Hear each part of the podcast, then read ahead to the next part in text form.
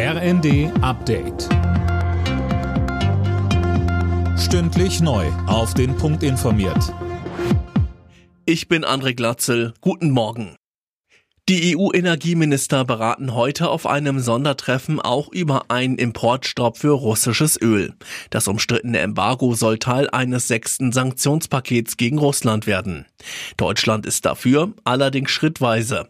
Außenministerin Baerbock sagte im ersten, Wir werben ja auch innerhalb der Europäischen Union dafür, jetzt im sechsten Sanktionspaket eben den Ölausstieg als Europäer gemeinsam zu gehen. Und wir bereiten das so vor, dass wir das im Zweifel auch über die nächsten Jahre durchhalten können, weil wir können diese Sanktionen erst aufheben, wenn das internationale Recht, und zwar in jeglicher Hinsicht, wieder komplett in Kraft gesetzt ist. Und das bedeutet, die russischen Truppen müssen abgezogen sein. Aus dem umzingelten Stahlwerk in Mariupol sollen heute weitere Zivilisten gerettet werden. Das hat der ukrainische Präsident Zelensky in einer Videobotschaft mitgeteilt. Mehr von Tim Britztrup. Nachdem gestern rund 100 Menschen das Gelände verlassen konnten, steht das Gebiet jetzt wieder unter russischem Beschuss.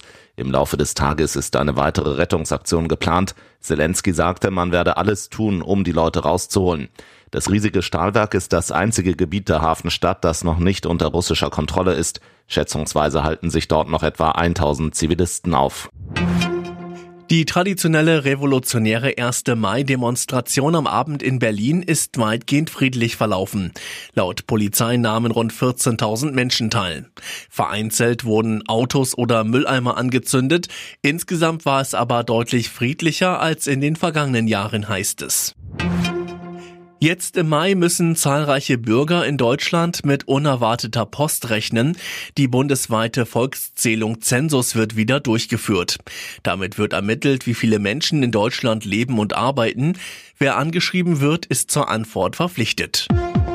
Alle Nachrichten auf rnd.de